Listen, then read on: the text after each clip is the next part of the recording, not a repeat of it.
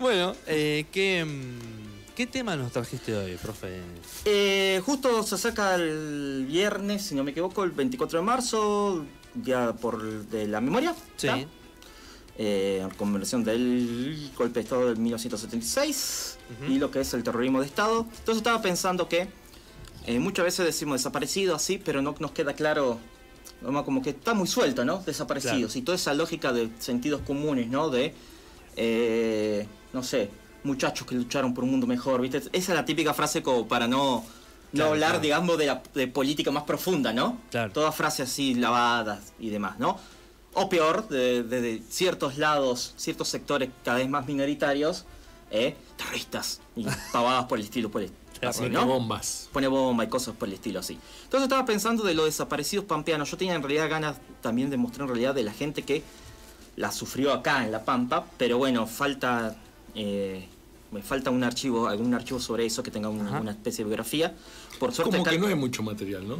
Da la sensación. hay, hay material, pero no algo tan específico sobre cada persona. De hecho, material tenés eh, el informe 14 Ujú. de Pumilla y Skinny, principalmente ese es que, el que se usa siempre para explicar lo que pasó acá en La Pampa. Es como, es muy bueno eso, una excelente investigación histórica. Informe 14 por la subzona. Por la subzona Ah, 14. claro. Ese es de lo mejorcito para entender todo el proceso y para entender algunos hechos puntuales en específico. Después, después de los de, digamos, de las personas que sufrieron la dictadura acá en La Pampa, no hay mucho. Y tal vez esas personas, por suerte, no fueron desaparecidas, sufrieron tormentos, principalmente torturas, ¿no? Entonces, tal vez. No, es por una cuestión también, de, no se habla mucho por una cuestión de la intimidad de cada persona que no quiere andar Sí, digamos, sí, por de todas lados. maneras es, es igualmente reprochable y habla a las claras de lo que era el método de, Claro, de la claro. época. No, no, no, yo no estoy hablando haciendo una escala. Estoy diciendo que estamos hablando de personas que están vivas, ¿me entendés? Mm. Entonces no, no. Y eh, muchas veces en una comunidad tan chica tal vez no, no.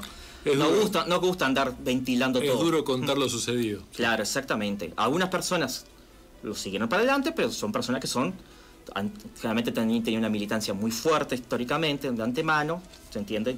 Pero otras personas no, eran militantes de, digamos, eh, militantes de la vida, por decirlo de alguna manera, o de organizaciones, pero no eran grandes, grandes dirigentes, ¿se entiende? Entonces, claro. tal vez no quieren hablar mucho de eso. Y no sé, no sé acá en la, en La Pampa, pero también se dio el caso de que te desaparecieron porque era justo el, el amigo. O también, sí, ha Si- pasado ni mucho. siquiera es que nada, era el amigo. El amigo el por amigo lo del el mismo nombre y apellido, veces se Claro. alcanzaba con eso. No, no, pero también, y también el amigo, ¿por qué? Porque entonces entraba dentro del círculo, por lo tanto era sospechoso, y por lo tanto si era sospechoso se le podía sacar información para buscar al amigo. Claro. Y así ir generando la cadena. Eh, bueno, eh, quieren que hable algunos de los desaparecidos pampeanos, no de acá que se desaparecieron de la Pampa, sino que fueron de la Pampa y que fueron desaparecidos en otros lados. Ah, claro, porque Mm. eh, están los dos casos, digamos. Claro, los desaparecidos pampeanos que hubo no fueron desaparecidos acá en la Pampa. Ajá. hubo víctimas de la dictadura que sufrieron torturas por parte del Estado pampeano. ¿tá? pero no fueron desaparecidos. ¿Se entiende? ¿Y, y hubo desaparecidos en La Pampa? No. Ah. Hasta donde se sabe, no. Ajá. Hasta donde se Al, sabe. medio- al menos nadie que los haya reclamado. Al menos nadie que lo haya reclamado. Mm. En 2022 creo que salió la posibilidad de que tal vez una persona, un nene haya sido robado, Ajá. ¿tá? Pero después no mucho más, ¿tá? Claro. Después torturas, el ámbito de el ambiente de persecución y todo lo demás, eso sí. Claro. La Pampa no fue una isla, como dijo, como dijeron algunos políticos muy relacionados con la dictadura después de la dictadura, ¿no? Claro. O sea que los casos de desapariciones pampeanas son fuera de La Pampa. Fuera de la Pampa, generalmente en Bahía Blanca mucho. Generalmente muchos estudiantes que iban de acá de la Pampa a Bahía Blanca, también muchos. Bueno, ¿qué, cu- cuál, ¿qué ejemplos hay? Por ejemplo, tenemos, acá estoy, estoy utilizando lo que es la muestra fotográfica del rostro de la memoria, que está en Fototeca Bernardo Graf, es básicamente una especie de repositorio, ¿no? Bernardo. Bernard- Bernardo Graf. Bernardo Graf. Eh, es, es, digamos, una página relacionada con la fotografía, ¿no? Con- que, que hacen fotografía curada, digamos, ¿no? Bien, no ponen cualquier foto, van haciendo todo un análisis y van, lo- se trabaja.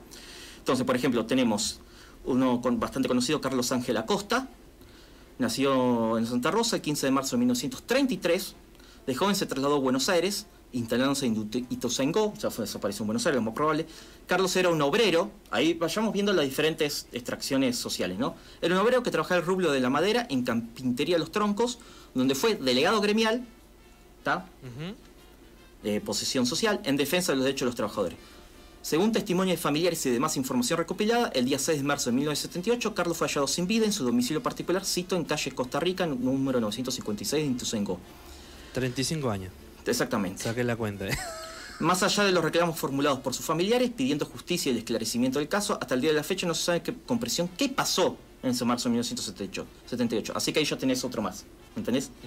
Recientemente la Secretaría de Derechos Humanos de la Nación informó que se, había- se habría acreditado el fallecimiento de Carlos y que sus restos se hallarían como NN en un cementerio en Moreno, provincia de Buenos Aires.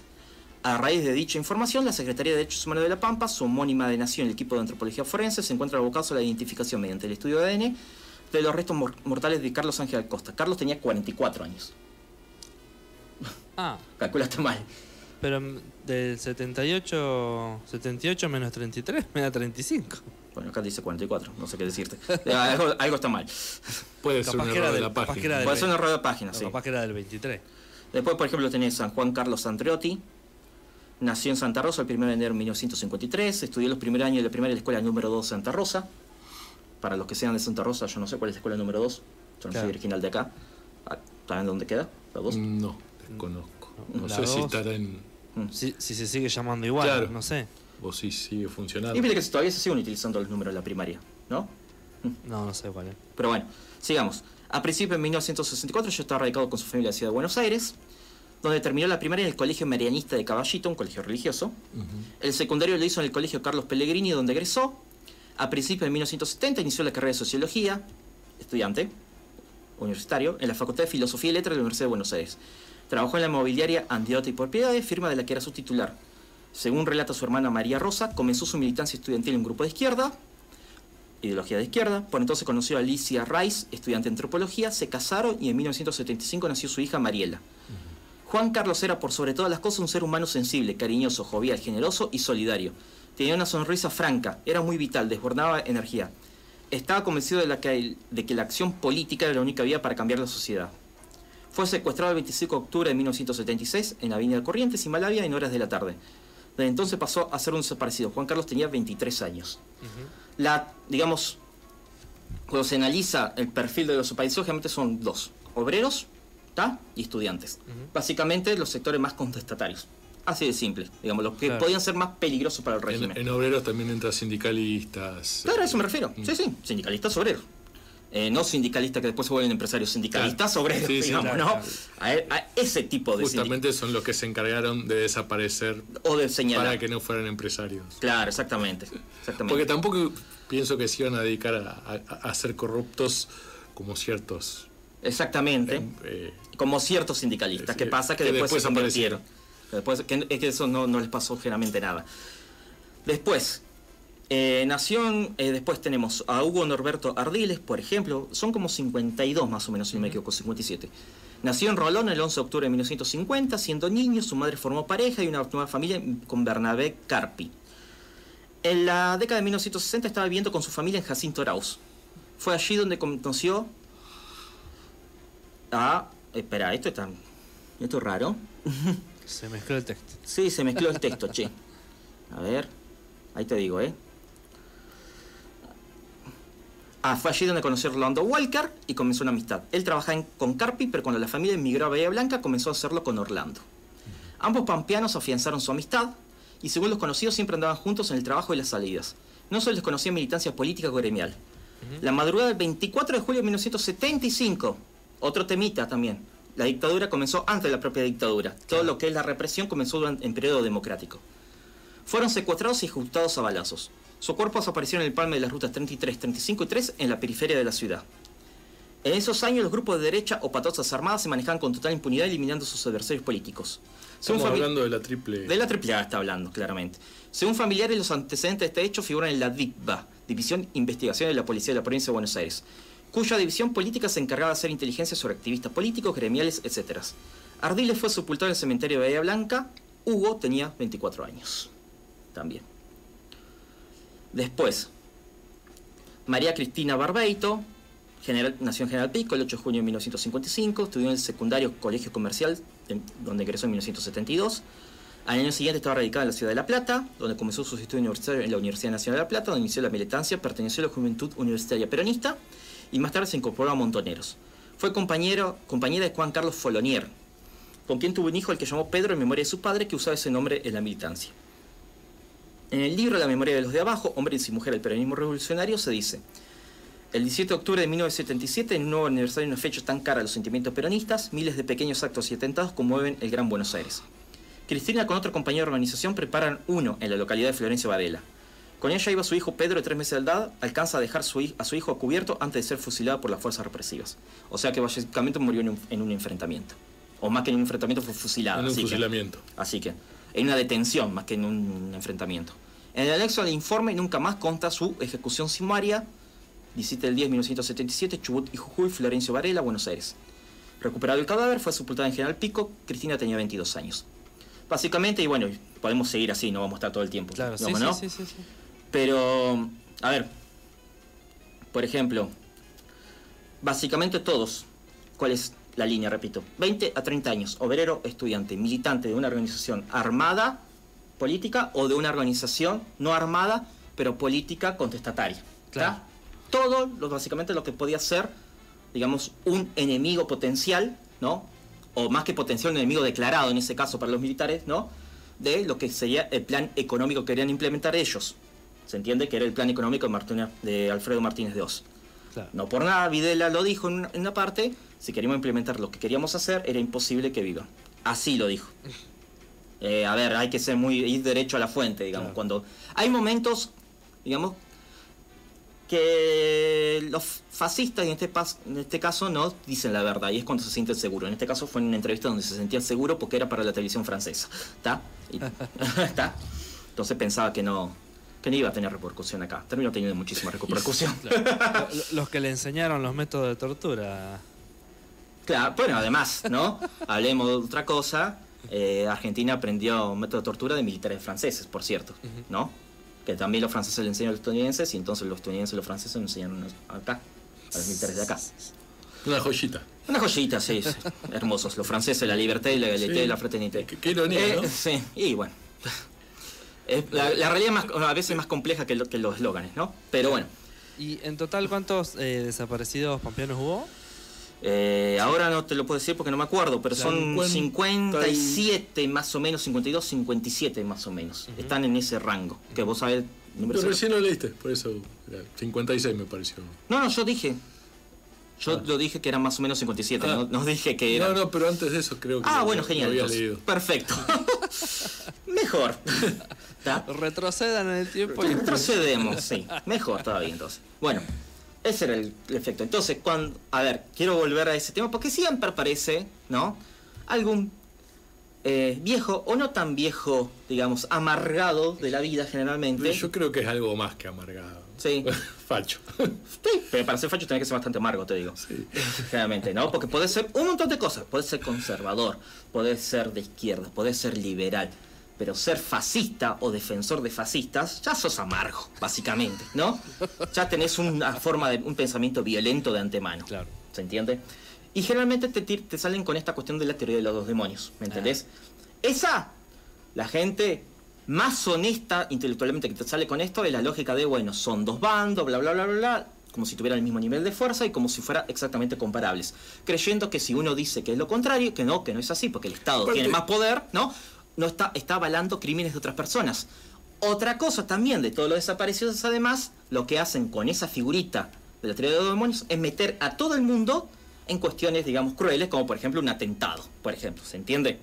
Además, y generalmente también se infla bastante la situación, ¿no?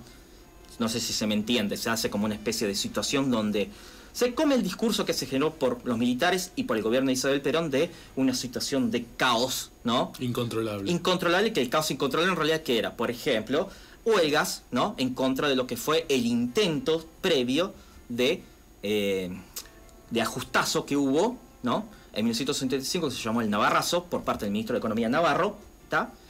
Que después no lo lograron hacer en el 75 y por eso después golpe de Estado y lo logran con Alfredo Martínez de Oz, militarizando las fábricas directamente. Primero eso, eso es lo más honesto, digamos, ¿no? Ponerle que te igualan. Lo más deshonesto, que es la mayoría, es que con esa igualación lo que te permite es, por lo tanto, quitarle responsabilidad a los criminales de la dictadura. ¿Se entiende? Básicamente. Entonces, de esa manera, ¿está? Si no hubiera habido juicio de lesa humanidad, yo estoy seguro que en estos momentos no estaríamos hablando de la evidencia política de los 70 por parte de algunas personas. Ahora bien, por parte de la gente, vamos a llamar términos de la época sana, ¿no? vamos a utilizarlo para nuestra parte, ¿no? Para la parte de la gente que está a favor de los derechos humanos, el tema de la evidencia política se tiene que hablar y ya se ha hablado. Cualquier persona que quiera estudiar el tema o que quiera hablarlo de una manera seria, no con eslóganes, puede buscar. Primero, pasando, nunca más ya quedó desde mi punto de vista bastante limitado. Tenés el no matarás, un debate filosófico que se realizó incluso entre miembros de grupos guerrilleros de los 70 incluso también, que repito, eran una parte de lo que era la violencia política. Yo diría que incluso no era necesariamente lo más peligroso. Para mí lo más peligroso era el peronismo de base para los militares, pero bueno. Eh, y los obreros que estaban, digamos, en la fábrica y demás. Y después, por otro lado... Peligroso porque, le iban, porque podían hacer huelga y mostrar el... Mostrar un poder real sin necesidad de violencia. Claro. Ahí está el tema. El problema de fondo es que el término subversivo que utilizó los militares no servía solamente para alguien que hace un atentado, sirve para todo el mundo. Cualquiera es un potencial subversivo. Claro. Ahí Aparte, creo que el cinismo del poder real es que te, te fuerza al obrero a la huelga. Además, Entonces, están de huelga, hay que reprimirlos. sí, exactamente. Pero no, no hacen huelga porque tienen ganas de hacer huelga. A ver. No. Ese es el tema. No, y además, generalmente la huelga es por otra razón más. Vos tenés en los 70, en el 76 la dictadura claramente era porque no te quedaba otra. Durante la época de los 60 y 70 la huelga era además por una cuestión más amplia muchas veces. Era para favorecer también a otros sectores que no se podían defender. El cordobazo, por ejemplo, ¿qué necesidad tenían si vos te pones a pensar los obreros meta- metalúrgicos en el 69, ¿no? en Córdoba, que eran los obreros mejor pagados del país de hacer una huelga? ¿Qué necesidad tenían de recibir tal, un balazo, tal vez, de la policía montada en pleno Córdoba, en plena dictadura de Onganía? ¿Qué necesidad tenían? Individual ninguna, colectiva mucha, ¿se entiende? Eso es lo que algunas cabezas muy individualistas, que eran individualistas antes de la dictadura, fueron individualistas después de la dictadura Y fueron siendo. formateados después de la dictadura, no lo pueden entender. Entonces tampoco puede- se puede tener un debate serio, ¿no? Sobre lo que es la violencia política. No, Ahora aparte, se ha logrado instaurar eso de que, ah, haces huelga, sos vago, no tenés ganas de trabajar, no tenés ganas de sacar adelante el país porque estás haciendo huelga. Al obrero metalúrgico, decís de los- específicamente de los 70. A ver, vamos, la industria punta, una de las industrias punta, en, además en la Pero es algo que sigue imperando mu- en- totalmente, totalmente. mucho hoy en día. Mucho hoy en día, sí. Bueno, ganó la dictadura en ese sentido, ¿está? Que era lo que quería imponer. Ahora bien, la dictadura no soy un repollo, ¿está? Claramente hubo un sector, una pata civil. Mayoritaria, no. Hubo una pata civil activamente que apoyó, ¿está?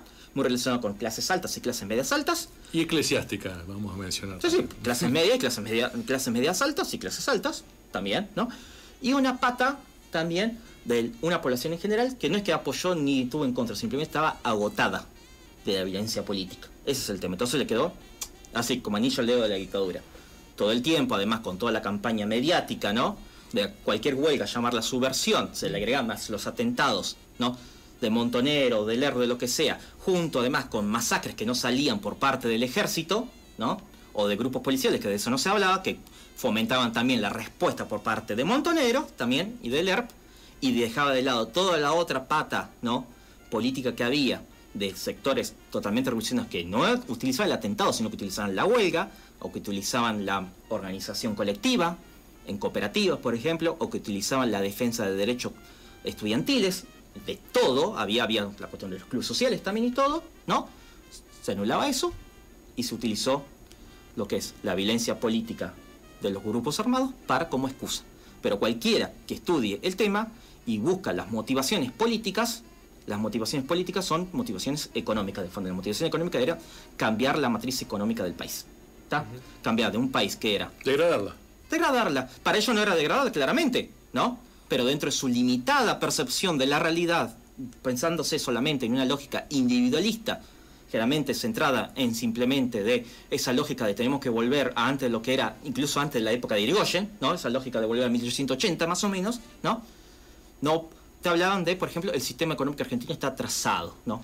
A ver, el sistema económico argentino está atrasado como podía estar en cualquier país del tercer mundo. Y dentro del tercer mundo era de lo más, de lo más, digamos. ¿Qué es lo que se sigue diciendo? Claro, es lo que se sigue diciendo. Sé que la verdad no cambió mucho sus mediditas. No. ¿Me entendés? Cambian los actores, pero. bueno, no, y, pero que de hecho el sistema industrial argentino, por ejemplo, era respetable. No era la potencia, pero era respetable. ¿Me entendés? podíamos- Entonces se atacaba eso. Podíamos ir camino A. ¿Eh? Podíamos ir camino A. Pod- Podíamos ir camino A. los cambios que se quisieron hacer eran desregular la industria, permitir la entrada de capital y de salida sin ningún tipo de control, como se le llama económicamente cuando no se quiere decir neoliberalismo, ¿no? Para no caer en panflet, tal vez en una lógica más panfletaria, se le llama ah, eh, modelo de valoriza- valorización financiera. Ah, se le llama eso, se le dice. Modelo de valorización financiera, ¿cuál- porque ¿cuál era la tesis? La tesis es si nosotros permitimos, desregularizamos todo, les quitamos derecho a los trabajadores a punta de pistola en este caso, ¿no? Los capitales no van a tener miedo y van a venir. ¿Te parece conocido un cierto, Sí. cierto gobierno que tuvimos, no? Bueno, los capitales van a venir y se van a quedar y van a desarrollar esta industria. Desregulemos todo. Esta claro. industria estancada, ¿me entendés? Para abajo. Bueno, digamos, básicamente. A la vez está que lo único que favorece eso es la, la bicicleta vi- La, financiera. la bicicleta financiera, lo La especulación. Nadie está diciendo que los capitales extranjeros sea algo malo, nada, está- eso es una discusión económica que hay que tener de manera seria. Pero la re- desregulación y la impunidad económica de algunos sectores, ¿no? A punta de pistola sabiendo que lo hacían, como dijo Videla, si nosotros, a nosotros nos dijeron los empresarios que debíamos haber matado a 10.000 más, yo digo, yo digo pequeño detalle, ¿no? Eso lo, dijeron- lo dijo Videla, ¿me entendés? Los empresarios, anda a saber a quién se refieren, aunque me puedo imaginar cierto apellido, como Blaquier, por ejemplo, Claro. ¿no? Le dijeron que se debía matar 10.000 mal, 10.000 más. Obviamente él también lo dijo como para quedarse como, bueno, no soy tan malo, ¿no? ¿No? Imagínense, pero te está diciendo claramente que eran esto, uña y carne, ¿no? Amiguitis. Sí, estaban Noveci- novecitos. Estaban a disposición, en, en realidad. Los Totalmente militares estaban a disposición. Totalmente. Era un instrumento. Un instrumento armado. Y además, claramente también parte de ellos eran parte de familia que también eran de familia empresaria. Después tenés todos los que eran los comandos, la gente que. que, que, que- Dios, que secuestraba gente, que torturaba además, que eran. Además, para colmo, eso es lo peor también. Eran unos pelagatos tremendos, pero que se les llenó, bajo la lógica ideológica, de que estaban venciendo a una especie de enemigo internacional, que en este caso era el comunismo. ¿Me entendés? Esa lógica. Mezclaron todo, hicieron una. No sé si mezclaron. Dentro de su cabeza, para ellos tenía sentido. El problema de fondo, que en la cuestión general, con, si te ponías a ser un poquito más honestos, te das cuenta que en realidad lo que tenés sos un amargo, que en realidad odias que las personas cada vez tengan mejor, mejoras sociales. ¿Me entendés? Y, se- y relacionas mejoras sociales con caos. Ahí está tu problema. Si no te gustaba la violencia política de los 70, que es la excusa que se usó siempre, ¿no? Bueno, hacerlo dentro de la legalidad. ¿Por qué no lo haces dentro de la legalidad? Porque si lo haces dentro de la legalidad te vas a dar cuenta que en realidad los, los supuestos, digamos, personas que generaron atentados no eran tantos como te encantaría tener para poder, digamos, fusilarlo, matarlo, meterlo en perpetuo, lo que sea. ¿Está? Aparte, eran los, que, eran los que realmente estaban pidiendo legalidad. Que las cosas funcionaran bien dentro de la justicia. ¿Quién?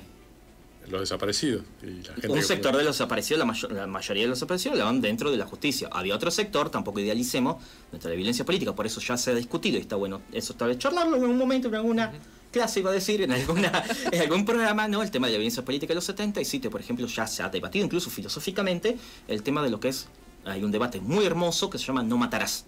Ya te lo dice, ya como viene en la mano, ¿no? Ajá. Que es el debate sobre si la violencia política estaba justificada en los 60 o 70 o no, la violencia armada, mejor dicho. Claro.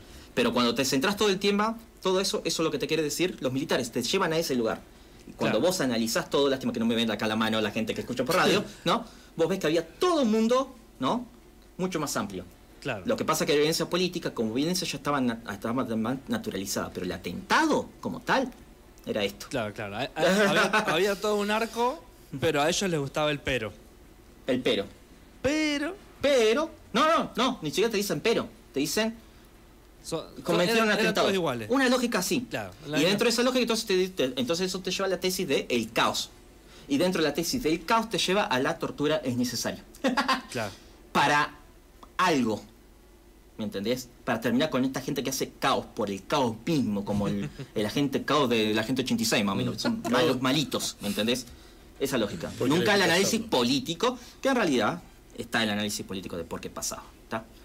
Bueno, bueno. No sé si se me entendió algo entre todo lo que hablé. No, no, Sí, sí, sí, sí, sí. sí. sí. Bueno, cualquier cosa, gente que no entienda o que tenga una opinión, manden mensaje. Ahí va, ahí va, ahí va. Y entonces tenemos, no sé si para la próxima, pero para alguna próxima, el tema de eh, no matarás.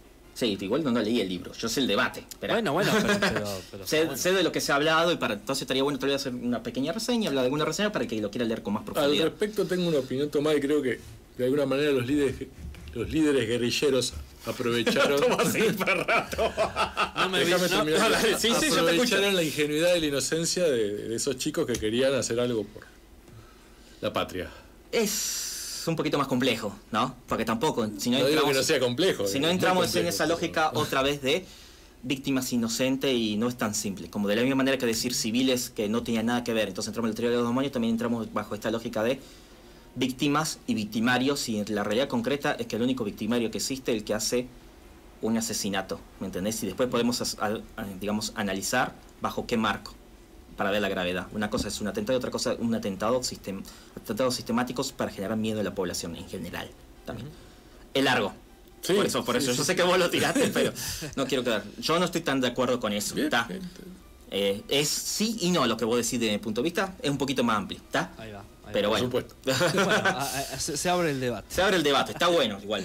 Lo dejamos el planteamiento. para Lo el dejamos para, el otro, para la otra vez. Ahí Total. está, ahí está. Bueno, gente, entonces eh, esta columna, como siempre, va a quedar eh, grabada en YouTube si la quieren ver en un rato. Eh, después se hace el recorte y queda también para escucharla en, en Spotify. Sí, para, para que no quede tan largo tampoco. Lo redondeamos. Eh, y eh, nada, nosotros nos vamos con este tema de la franela que se llama Uno a Uno. Eh, y ya volvemos con más eh, algo, algo acá en la BDC.